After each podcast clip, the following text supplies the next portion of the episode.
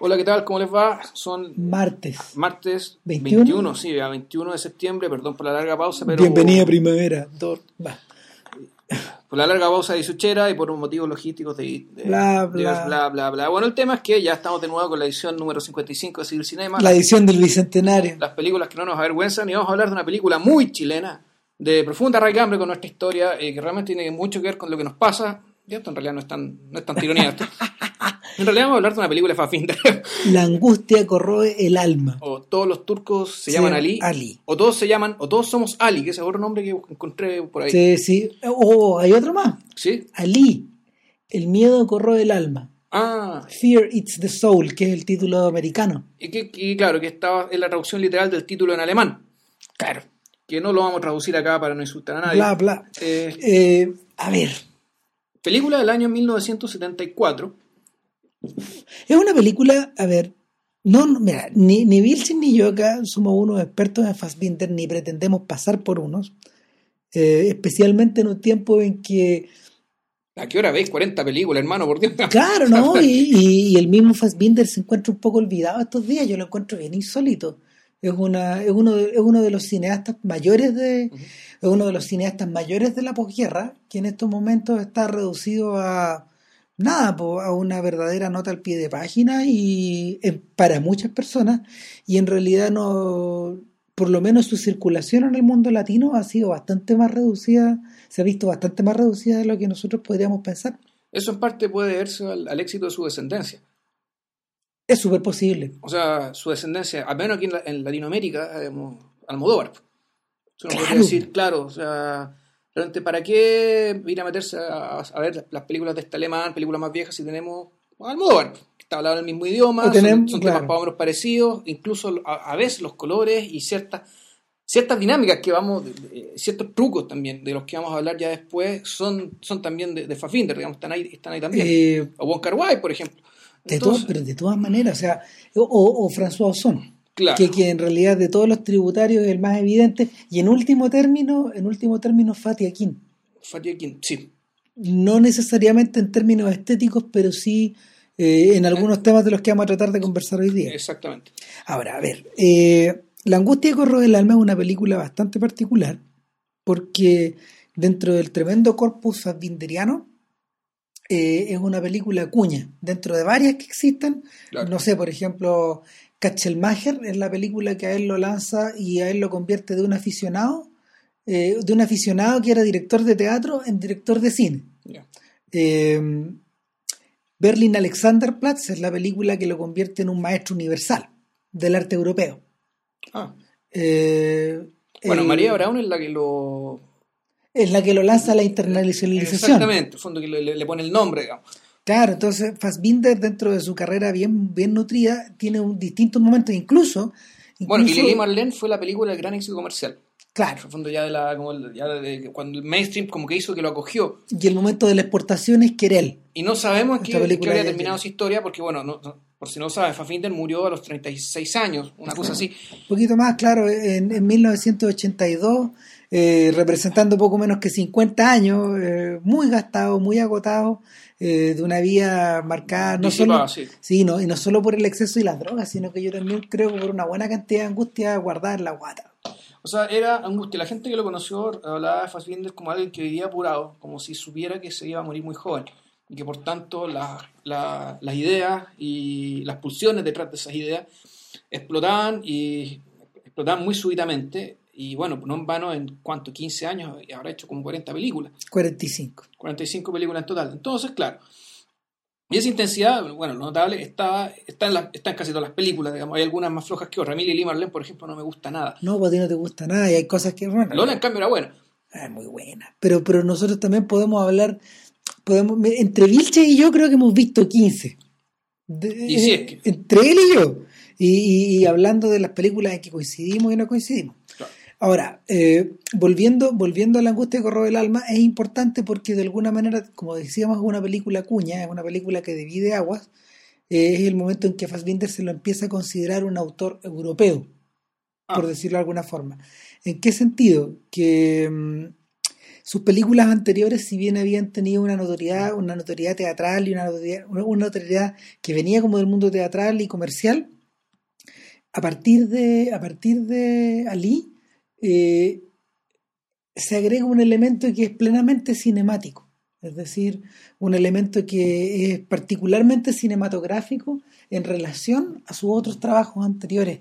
Y, no, es por, y no es casualidad que ello se haya producido en el momento en que eh, Fassbinder hace pública y evidente su deuda con Douglas Sirk, este director de cine, este director de cine alemán, que en los años 40, o pues la posguerra en el fondo. arrancó de los nazis. Sí, claro. en la posguerra él hizo un traslado a. Él hizo un traslado a Estados Unidos y se hizo cargo.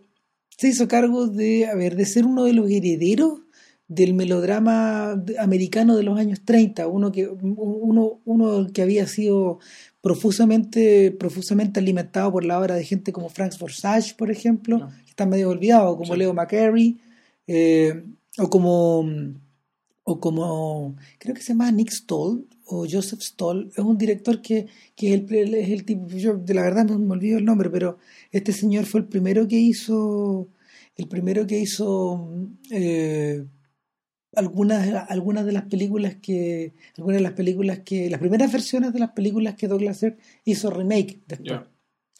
Y, y, nada, pues, ¿qué, qué, qué, con qué tradición venía Sirk? Con tradición europea, con una tradición media parecida a la de Joseph von Sternberg, eh, la, la, implementación a ultranza de la implementación a ultranza de, de técnicas hiperdramáticas con la combinación de, de colores muy encendidos, la explotación del Technicolor eh, en, su, en su faceta más mórbida.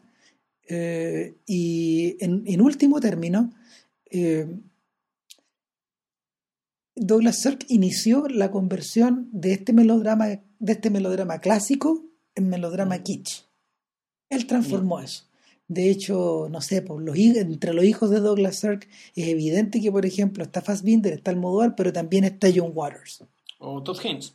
Claro, gente, gente, gente que le debe mucho, ya sea por el uso del color o por la dramatización de sus historias o por la ridiculización de esta, de, este, de esta, de esta manera dramática de enfrentar la vida.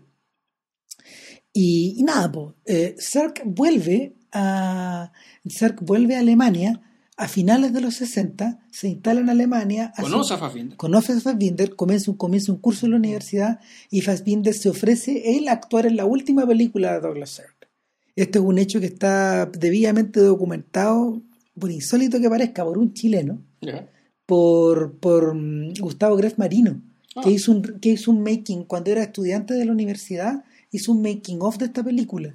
Este cabro estaba, este cabro estaba haciendo como la práctica en el fondo y le tocó cubrir de cerca eh, en un corto, en un mediometraje, eh, las alternativas de esta, de esta colaboración extrañísima entre, entre un maestro, entre un maestro no reconocido del cine, entre un maestro menor y un joven muy ambicioso. Ahora, eh, lo que pasó, lo que pasa con Ali es que Fassbinder públicamente, eh, públicamente fomentó la relación que su película tenía con otra película, con una película de Douglas Sirk. All That Heaven Knows, una película del año, 55. All, That Heaven Knows, claro, es una película del 55 y, es, es, un filme sobre un amor imposible. Tú la has visto, ¿no? yo, no, yo no la he visto. No, es una señora mayor, pero tampoco tan mayor, digamos, ya una señora de unos 45 años. Con un hombre más joven. Con, con, con Ross Carson, que es un hombre más joven. Eh, lo que hizo Fassbinder eh, fue extremar la premisa. Claro. Y, empieza, empieza la película con una. con un. toda la secuencia, digamos, con que empieza la película es realmente muy, muy notable, muy particular. Eh, esto es un, bar, un espacio muy grande, muy amplio, que está filmado con mucho traveling, pero al mismo tiempo también, también resaltando mucho el potencial teatral de ese espacio. Es decir, e-, ese espacio perfectamente puede haber sido un, un escenario de un teatro. Y en este bar vemos a gente inmigrante conversando en la barra y de repente... Eh, Aparece una señora de la nada, una viejita que tiene cara jubilada. Que una señora alemana. Sí. Y ya por eso, blanca, y la miran raro. En el fondo, entonces, esto aquí se da la, bueno, la lógica de la discriminación inversa, en el fondo, donde una señora se va a meter básicamente al gueto. Una señora al mainstream, digamos, de, de, de la población regular de Alemania se mete al gueto, la miran raro, y la señora va y pide un refresco, ella está tratando de guarecerse de la, lluvia. Llegó ahí por casualidad. digamos, y pide lo único que le pueden dar que se puede tomar, digamos, Claro. que es una Coca-Cola. Claro, una, alguna cosa así. Claro, y, y, y en ese momento, una vez pasado el choque inicial, eh, una de estas personas se acerca y se sienta al lado de ella. En realidad, en la cosa un poco más, más, más, entre más cruel, entre Es más rara, sí. y, y- y- y más arbitraria. A que La- no puedes ir a sentarte, le dicen. le- le- a, a uno de los sujetos, que es un, un- un tipo muy alto, muy esbelto, muy buena estampa, al cual claramente la, la- Un argelino. la, mujer del bar, marroquí, la mujer del bar y otra niña más le tienen ganas, es evidente, Sí. como que le dicen para provocarlo, oye, ¿por qué no vaya a hablar con esta señora? Saca la bailar. Bueno, ya. Y este muchacho que se llama Lee, pues, de ahí el nombre de la película, va, eh, le pide, y por la misma razón que él dice gratuitamente, bueno, sí, ¿por qué no? Dado que estamos en un lugar de lo improbable, digamos que los bares un poco son eso. El- ella contesta con la misma actitud, bueno, ya, pues bailemos. Y se ponen a bailar una canción que, que no es ni un bolero, un ni una canción romántica, ni un tango, pero lo divertido es que la canción como que va variando. Ellos dicen nuestra canción, pero Claro. nunca es la misma versión. Claro, la cuestión tiene, un- tiene ahí un, un y qué sé yo, pero ahí lo que se produce, o en realidad lo que empieza a producirse, y es un poco, yo creo, la premisa que sostiene toda la película. Empatía. Empatía, eh, claro, fraternidad. O sea, Tal cual. se produce una relación de, fraternidad muy improbable, A la, aparentemente. a la estos dos señora, seres. claro, la señora le cae muy bien. eh, el hombre de alguna manera le proporciona protección, el hombre está dispuesto a darle protección cuando, cuando la lluvia, cuando la lluvia se pasa un poco, ello- él, él se ofrece a acompañarla a la casa, luego ella, ella como para retribuirle este favor, Le invita a tomarse un le café invita a tomarse un café. y después se hace tarde, usted tiene que volver a trabajar, pero queda vive al otro lado de la ciudad, así que ella, ella ¿Por qué le no se ofrece- queda ¿por qué acá? no se queda a dormir? Bueno, y, y este caballero, este, ca- eh, este, este señor Ali expresa como de una especie de ansiedad nocturna Claro. y se mete en la pieza de ella. Le lee y- la cama a ella y y pasa ya. lo que tiene que pasar. Claro. Pero aquí lo notable es que eh, esto no podríamos decir que el típico sexo casual, porque antes de eso ya existía la empatía, existía Sí. la fraternidad y, y ese núcleo entre, entre ellos, esa, esta relación entre ellos, es lo que hace posible todo lo que viene después y no solo lo hace posible, sino que también lo hace creíble. Ahora, pero ¿por dónde pasa esta empatía? Porque, porque cuando, por ejemplo, no, a ver, ¿es la, es la empatía que uno encuentra en una película de Almodóvar? Eh, Es que de partida estos no son personajes tan nuevos, al menos ella no. Ya, es la, empatía, por ejemplo, que uno puede encontrar en Los Enamorados.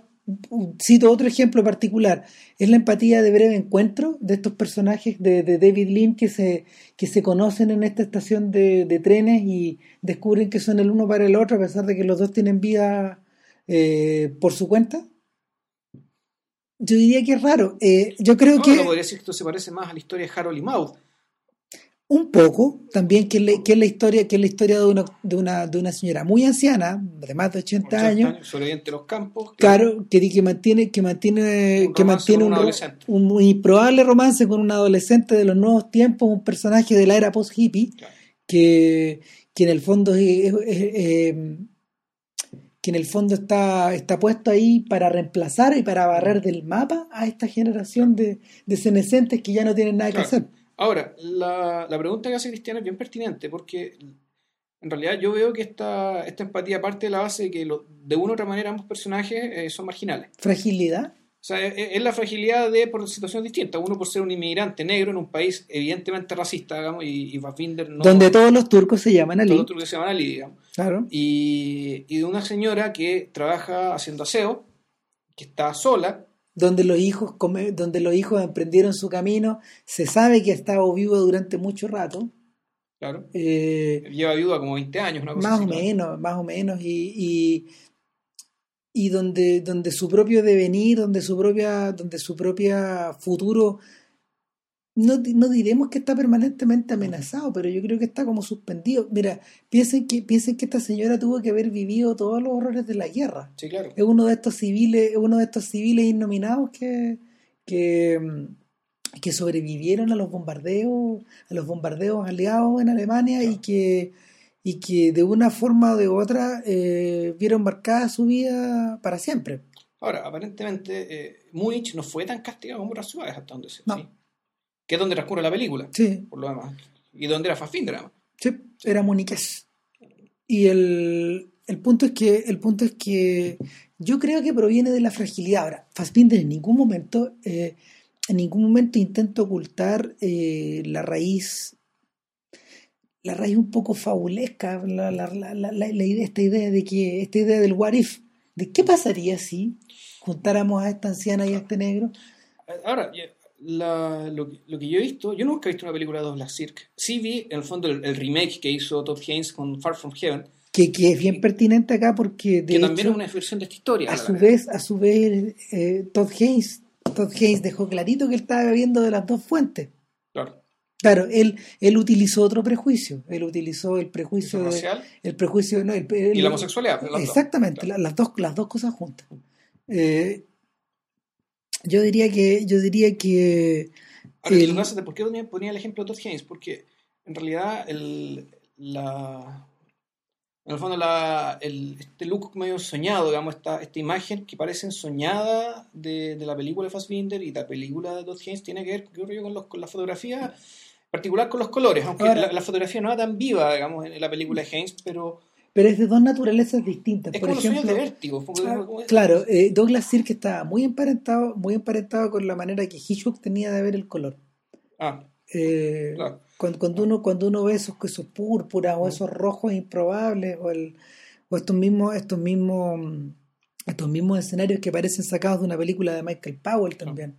Eh, por lo mismo yo decía que en el fondo Cirque fue, Cirque fue bastante hábil al entender que el, la, esta especie como de realidad publicitaria que Estados Unidos vivía en los 50 se transmutaba en kitsch de una manera muy sencilla o de una manera muy fácil, sobre todo cuando la traspasaba el terreno a la televisión. Claro. Eh, no, claro, y ahí además, pero al mismo tiempo por eso era tan era, era tan potente el gesto medio, entre comillas, medio subversivo a la larga de usar Claro. esa misma estética para mostrarte la- un, poco, un poco la descomposición y un poco la locura remanente de lo que quedó de la guerra. Claro, es lo mismo, es lo mismo, es el mismo instrumento que Mad Men utiliza para, Ya. para elaborar, para elaborar sus argumentos y para elaborar su iconografía. Si uno la ve, si uno la ve queda, queda en evidencia que es como una especie de eh, ti- tiene, tiene el sello, tiene este sello de agua que está marcado por eso. Y claro, y, y esas imágenes de la película, bueno, la de Scorsese, pues, el Shutter Island. que- Totalmente, Island, que claro, que están que parten de esa premisa. Claro, totalmente parte del cine de, de- de Samuel Fuller también bebe de esa, de esta clase como de extremos estrambóticos, de esta, de esta especie de como de, de distorsión. Ahora, en el caso de Fassbinder es una cosa que es más compleja, encuentro yo, porque él hace una operación muy extraña. En el fondo utiliza, este, utiliza esta visión ensoñada para reflejar una realidad muy bruta. Y lo que, y lo que él hace, en el fondo, y lo, lo hace en varias películas, yo creo que él utiliza estos colores como medios primarios, estos rojos profundos, estos verdes intensos, estos azules o estos amarillos, eh, un poco, un poco para ir, un poco para, para pintar, como lo hace un pintor, pero al mismo tiempo como para, como para imprimir imágenes en la cabeza o para imprimir, como para imprimir sensaciones muy opresivas. Y ¿qué es lo que va ocurriendo? En esta película va ocurriendo lo obvio, po, que esta pareja imposible se enfrenta a la incomprensión de la sociedad. Eh, una, una suerte de incomprensión que va desde mm, va desde los temores que ella alimenta de mostrarse en público con este Claro. sujeto eh, hasta los cuchicheos de las vecinas que lo ven salir todas las mañanas O sea, el cuchillo de las vecinas, las compañeras de trabajo, Claro. el tendero. ¿no? Y, y, y esta, y esta manera, esta manera como súper abierta en que, en que ella le plantea la situación a su familia y nada, pues la el- el- las reacciones, las reacciones son de antología. O sea, yo creo que una de las escenas más extraordinarias que del cine de los 70, cuando, cuando los tipos Lo se es les que- cae la cara. Ver, lo, lo que pasa es que hay, hay, hay, dos, hay dos fases, digamos. Por una parte empiezan Claro. a vivir juntos, qué sé yo. No, que- ya se produce un primer encuentro muy interesante cuando llega el arrendador. Porque este señor le dice, este señor va, usted no puede subarrendar su- este departamento. Oh, discúlpeme, pero este caballero, este caballero que no sé, pues muy respetable, podrá trabajar, pero el contrato dice acá que usted no puede subarrendar. Ah, ay, pero es que él no está subarrendando, él vive conmigo. ¿no? Y, y- y vive conmigo porque se va a casar conmigo. Tal cual, lo dice ahí, lo plantea ahí Claro. sobre la mesa. Queda como un poco como una mentira, qué sé yo, pero larga. Y, y el arrendador, que es como una única, una de las pocas personas decentes, digamos, Con- ¿cachai? de, que, de principio a fin. que tratan, que básicamente no hace problema con esto O mientras sea, le paguen su una, vez, una vez cuando le plantean la situación, uno se hace más problema. No veo nada raro en esto y, y, y raro. Pero un personaje que aparece dos veces. ¿Sí? Entonces, claro, un poco por esta mentira dicen, bueno, si vamos- estamos viendo muy casados, Casémonos.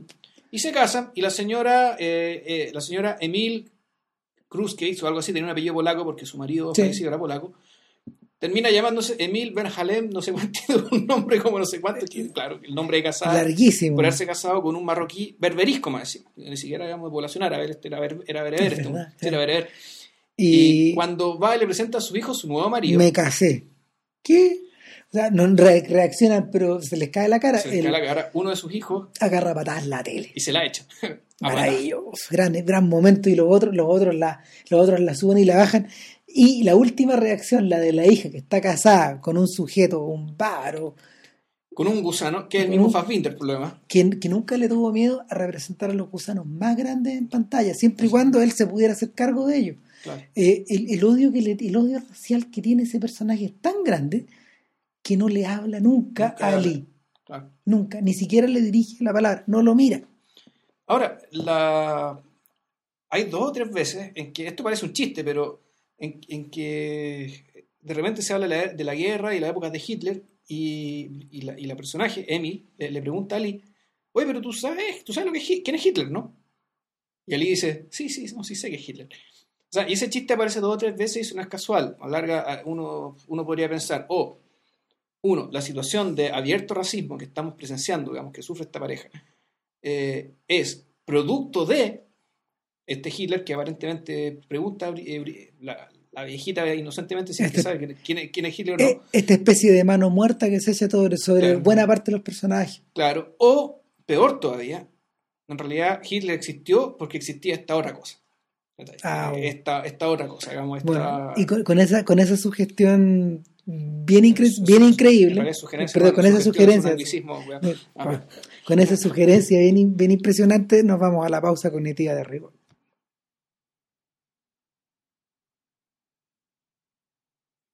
Fíjate que yo no había reparado en eso. El- en, en este, el chistecito este de en, la- en- en este chistecito que va dando vueltas. Mm.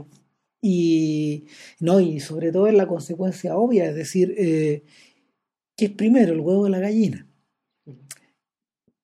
De hecho, de hecho, eh, Fassbinder, que algo de construcción dramática sabía el hombre, pese a que hacía sus guiones a la carrera, rajado, mientras se ponía la corbata y mientras se terminaba un plato de chunchules, ¿no?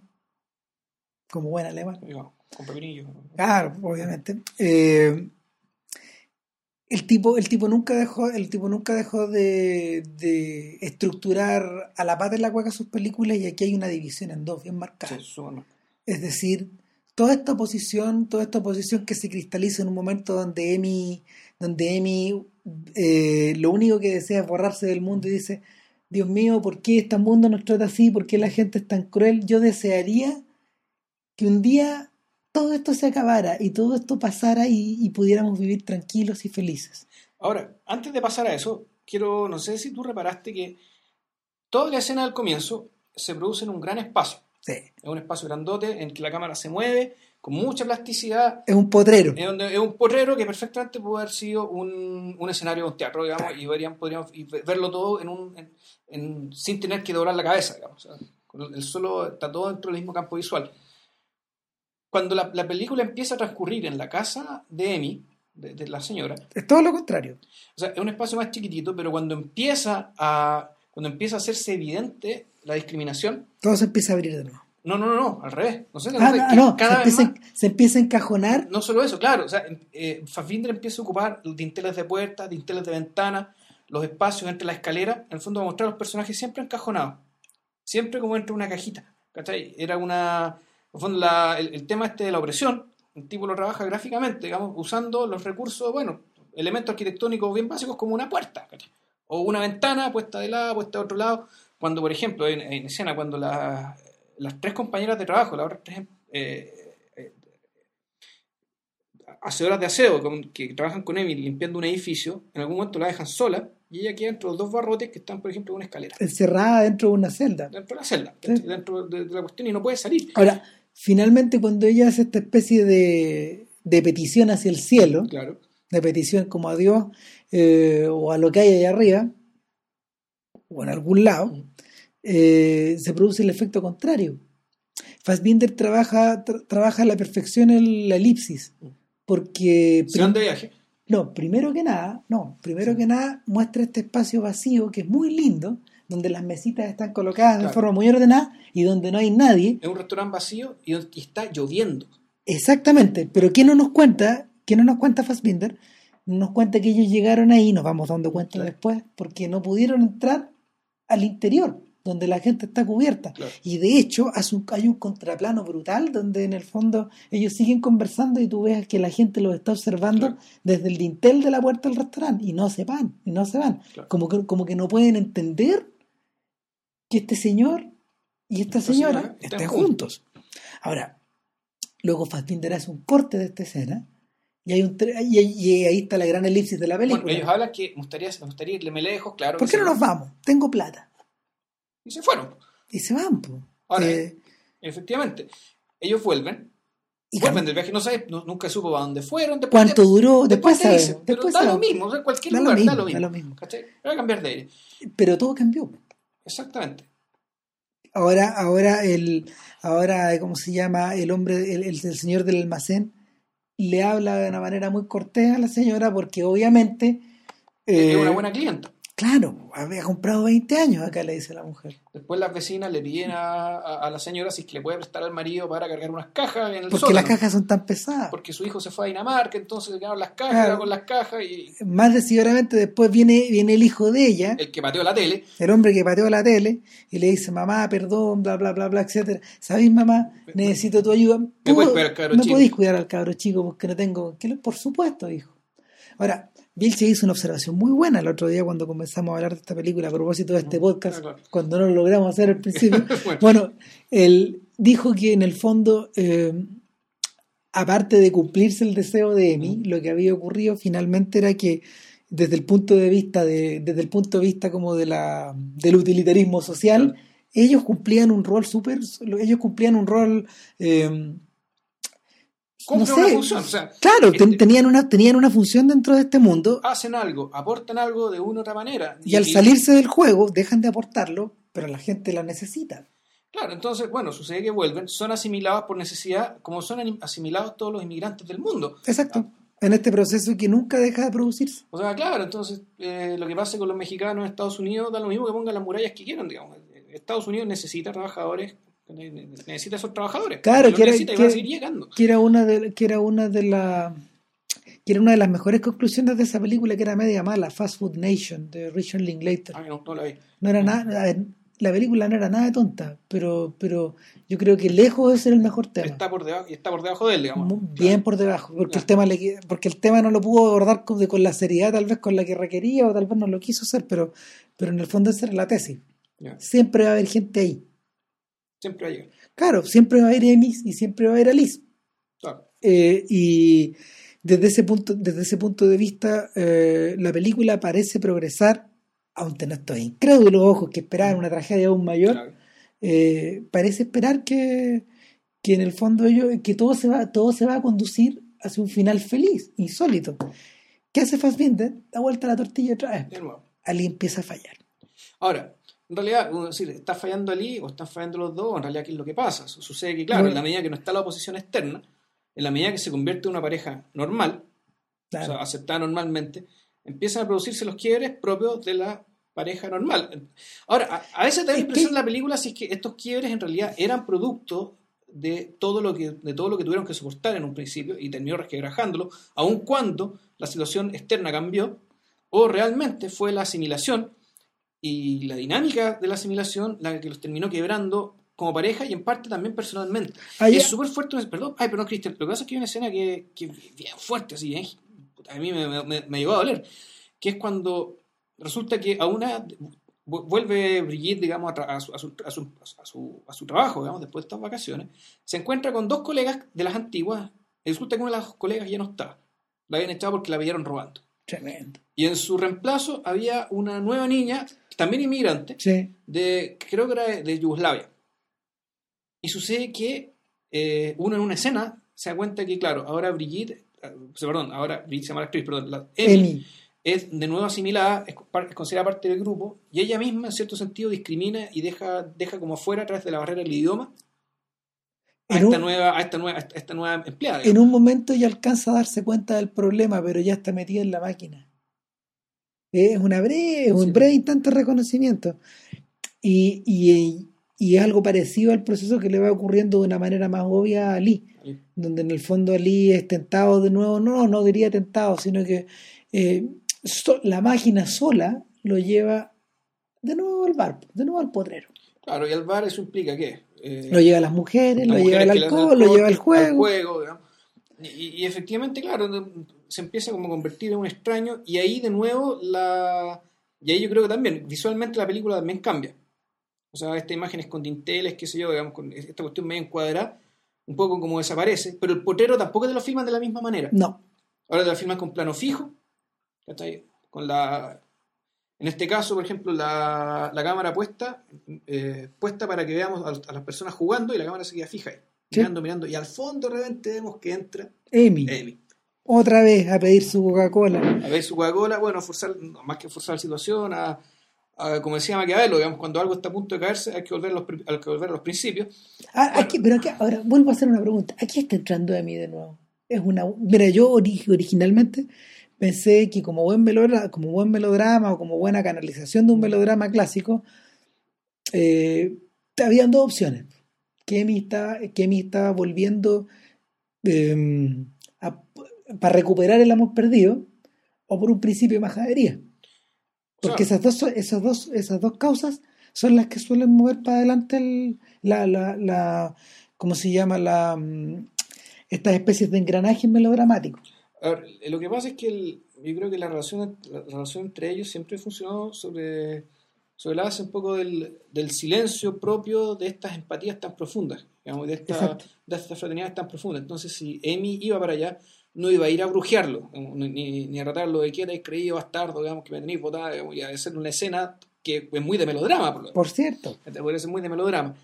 Eh, no, aquí... aquí es el lugar común de las teleseries. Claro, qué sé yo, o no sé, pues, esta famosa escena de, de Buenos Muchachos cuando la... Cuando, ¿Te acordás que Henry Hill deja plantada a la niña cuando era su polola? Sí, Y ella lo va a buscar y le arma el, el escándalo delante de todos los amigos mafiosos de Henry Hill. que esa era la idea. Que, que era, que era la idea, de fondo, todos los mafiosos lo agarran para el huevo y, y al mismo tiempo eso sirvió para que Henry Hill se diera cuenta que esta mina tiene pantalones, ¿cachai? O sea, este, esta es mi mina, con esta mina me caso porque... Sí, tiene, tiene, Bueno, tiene valor. Recuerda que este- esa esa es una gran película de Majadero. Eh, sí. sí. No, aquí yo creo que lo que va es un, claro, es un gesto desesperado, pero, pero muy en el carácter de ella. Y yo creo que este es el mérito también de Fassbinder, digamos, de, de, de haber construido también al personaje y de haber construido también eh, la forma en que ellos interactúan, de modo que uno sabe qué va a pasar. O Todo sea, uno, uno sabe, uno sabe qué va a pasar eh, en términos de que cuál, cuál es, eh, hacia dónde tienden las fuerzas, hacia dónde tienden las energías, digamos. Lo que no quita que, que surjan cosas inesperadas, que no las vamos a decir acá. No, claro, o sea, pues, de- desde, todo, desde todo punto de vista siempre hay costos que se pagan. Y, y yo creo que Fassbinder no, no hace ojos ciegos a eso. Exacto. El... Me gustaría, me gustaría poder tener más claro y, son- y y poder... que por lo demás son costos que uno puede decir que él mismo pagó. Es Pues, decir, hay que- la- eso, eso te iba a decir. Claro, o sea, al fondo son la, que ya tienen que ver con el cuerpo, con la salud, con la somatización de, El- eh, de una vida sobreexigida. El, y, y eso está eso está repetido en muchos momentos de la filmografía de él. De hecho, la, la- los momentos en que los momentos en que los personajes marginados, por ejemplo, sean homosexuales, sean gente de gente de Que por lo menos no lo dijimos, por si algunos no lo sabían. Bueno, Fassbinder era homosexual. Claro. claro. que que, eh, gente del bajo mundo o gente o, o, o- o se llama, o inmigrantes o em, ¿cómo se llama? de, la, de clase obrera que eh, todos estos todos estos múltiples personajes de la comedia de esta, de esta, de esta suerte de comedia humana que Fassbinder se armó con, el, con, con todas sus películas eh, en mu- muchos de ellos se encuentran atenazados por paredes que no pueden derribar. Incluso si lo proyectáis hacia adelante, por ejemplo, Verónica Foss, que es una película que Bill se vio hace poco y Ah, que no. yo vi hace como 20 Claro, años, es que eso, esas paredes ya son de otro tipo. no, claro, eh, Verónica Foss uno podría decir ya esto es el caso, es lo opuesto, pero que ratifica lo mismo. O sea, Ver- Claro. Verónica Foss es una ex estrella del cine eh, de la época de los nazis, Sí. a la que se le cuelga un, un, un amorío con Goebbels, eh, que es, un perso- es el personaje que uno puede decir ya viene de vuelta, eh, en términos de lo que es ya el tormento absoluto y, una, y la somatización total de la sobreexigencia eh, emocional, profesional, amorosa, digamos. Y es un personaje que aún así sobrevive a todo eso y es capaz de, al igual que el sol, o al igual que la miel, atraer moscas, digamos, y atraer gente, y atraer gente. Y, y, en forma permanente. Claro, y, bueno, esa película yo creo que igual ameritaría un podcast un poco a futuro. claro, en, el, Por eso es la etapa, es la última película que Fassbinder terminó, creo, o la penúltima. La penúltima. Que es la, es la penúltima, y es una película, por ejemplo, en blanco y negro. Por tanto, donde es un blanco, pero un blanco y negro que no está usado para el realismo. Sino está ensoñado. Está más ensoñado aún que los colores hiper, brillantes que vimos acá. Para, darle una referencia bien vaga, tiene harto que ver, por ejemplo, con el personaje de Norma Desmond de, de Sunset ah, Buller. Está bien conectado por ahí. Ahora, volviendo, volviendo para atrás, eh, volviendo un poco a, nada, a, la, a, la, película que nos ocupa, a la angustia que corroe el alma, también no, no, no, me gustaría que se nos pasara la oportunidad de hacer referencia a, y no sé si estáis de acuerdo, a que aparte de esta suerte de conexión, de conexión melodramática a los Douglas Circo o, o a los a cine, cine americanos de los 40 y 50, yo encuentro que hay una gran conexión con Yasuhiro Ozu en esta película. Ah. Y que es bien invisible y que está y que ha estado bien fuera del estudio porque esta película sí que se le ha dedicado mucha pega crítica a, esta en particular. A, a, Ali claro. O sea es una película admiradísima dentro y fuera de Alemania. Eh, en Estados Unidos es una de las pocas películas que nunca ha estado fuera de, circulación de su autor desde la época del VHS y de antes más atrás. Fue una de las películas una de las primeras películas en ser muy admirada. No, entiendo que fue entiendo que fue estrenada en un, festival de cine en Nueva York, ponte tú, como el año 73 o 74. El punto es que el punto es que hay una gran conexión con, los personajes de Osu. O sea, no solo en esta especie como de no, no solo en esta especie de pasión silenciosa que o esta especie de, de comprensión profunda que cada personaje tiene respecto del otro, sino que también en, en muchos rasgos estilísticos desde la musiquita, por ejemplo, que ocupan esta, esta especie como de, de valsecitos y, canciones pequeñitas que son como tocadas con piano eh, y, que está puesta, pero en forma insistente una y otra vez, es un motivo musical nomás. Muy, muy, muy al estilo de los que Osu utilizaba para poder narrar sus películas. Está eso, por ejemplo, está la presencia también de mm, la, este, este, eh, yo diría que yo diría que sobre todo se nota sobre todo se nota en el personaje de el Hedy Ben Salem que es el actor que interpreta a Ali. Esta especie como de esta especie como de no sé como de, de bestia sostenida por riendas porque tú sentí durante toda la película que este tipo está aguantando una carga que no evidencia.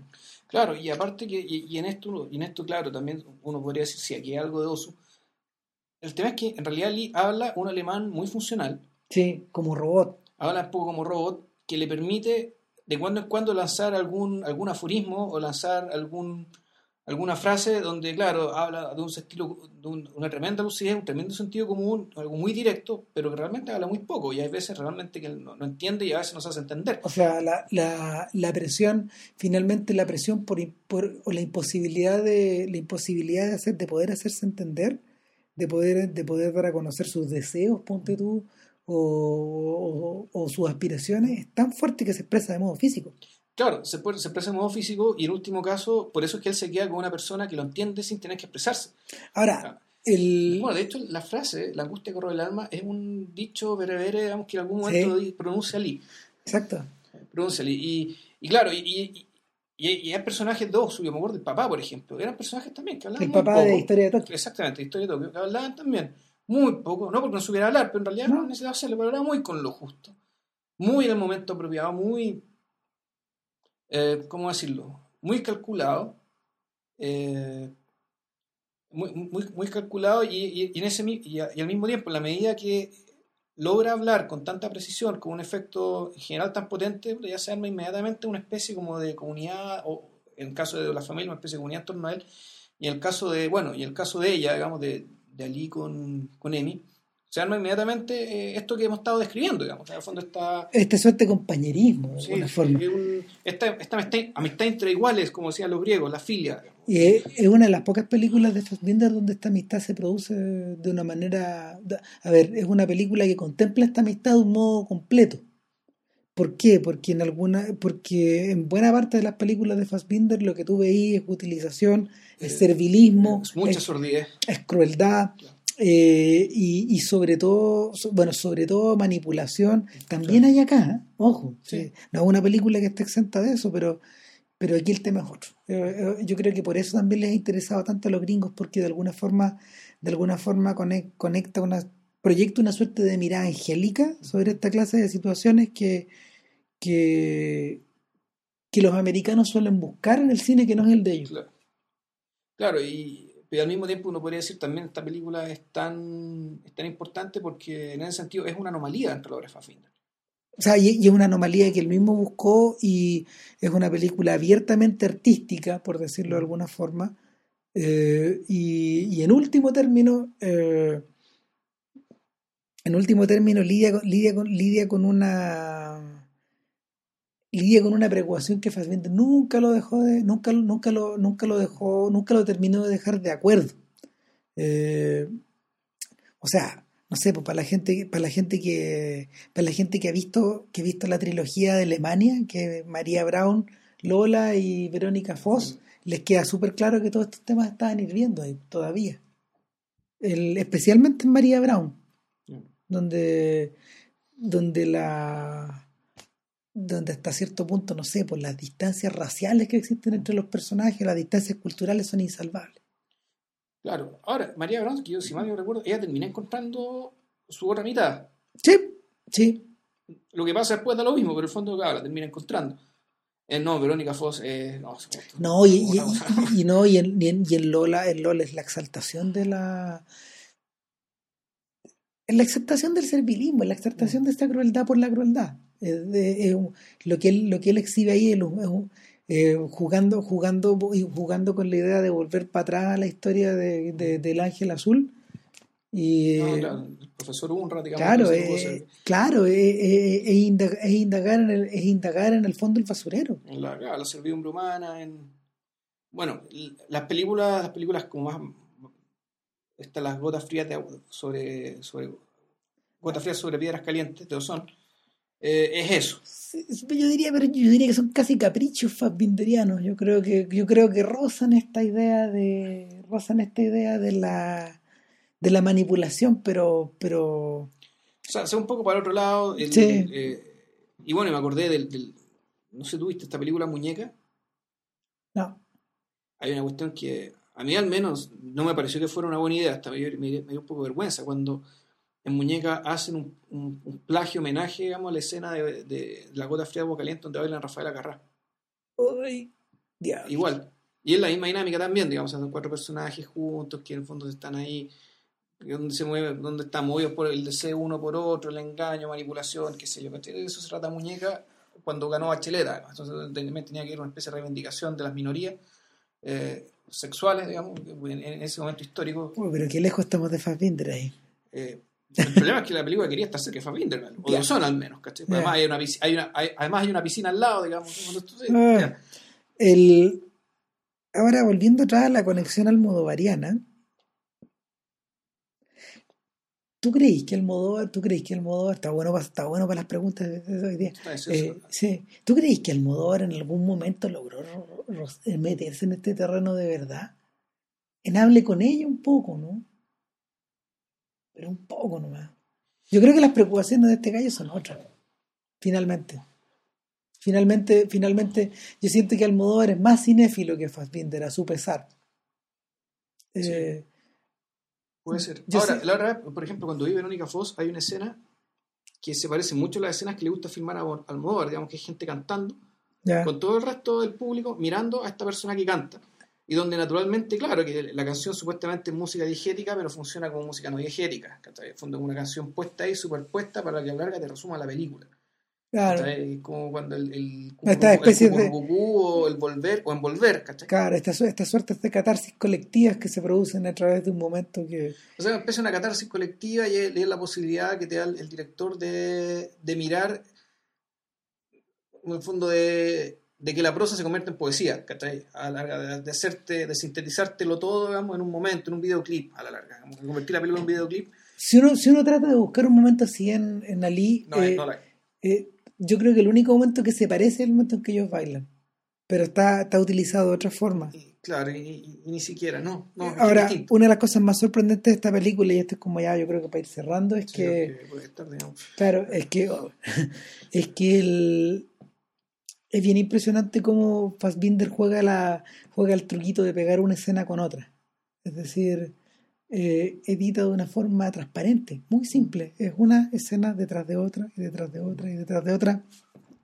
No hay énfasis, no hay grandes crescendos en la banda sonora, No, no hay, no hay ultra primeros planos, no hay travelings sobre el, el rostro de nadie, nadie expresa una emoción terrible.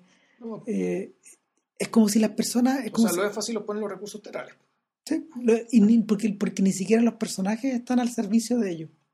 Yo creo que Brigitte Mira es, es- es una de las. Bueno, no sé, pues hay consenso sobre que es una de las grandes actuaciones del cine alemán de todos los tiempos.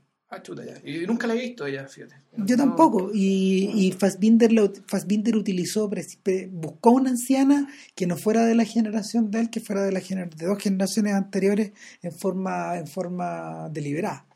Y le achuntó medio medio. sí. ¿no? Y bueno, y el mismo, el mismo El Hedy Ben Salem, yo creo que es bastante inolvidable en su papel. Sí, y da la impresión de que pueden, pueden no siquiera haber sido actor y da lo mismo. Sí. Uno de los amantes de Fassbinder, de hecho. Uno de los objetos de, de estas manipulaciones en la vida real. Bueno. Bien, Y bueno. bueno. Ya pues, eh, terminamos entonces y para la próxima semana, sorpresa, eso sí, eh, no nos vamos a demorar tanto como No, para nada, vamos a tratar de estar listos para el domingo. Pero, Disfruten. Disfruten. Oiga, y bájense la película, es tremendamente buena. O compren el Criterion, eso sí, claro que les va a valer. No, pero también hay otra, la, la versión, la versión británica está bastante barata. Ah, ya, qué bueno. Sí, eso. Pero yo creo que los, los torrent con los subtítulos en español ahí Sí, aperran. de más. Ya, nos vemos. Bien, chao. Chau.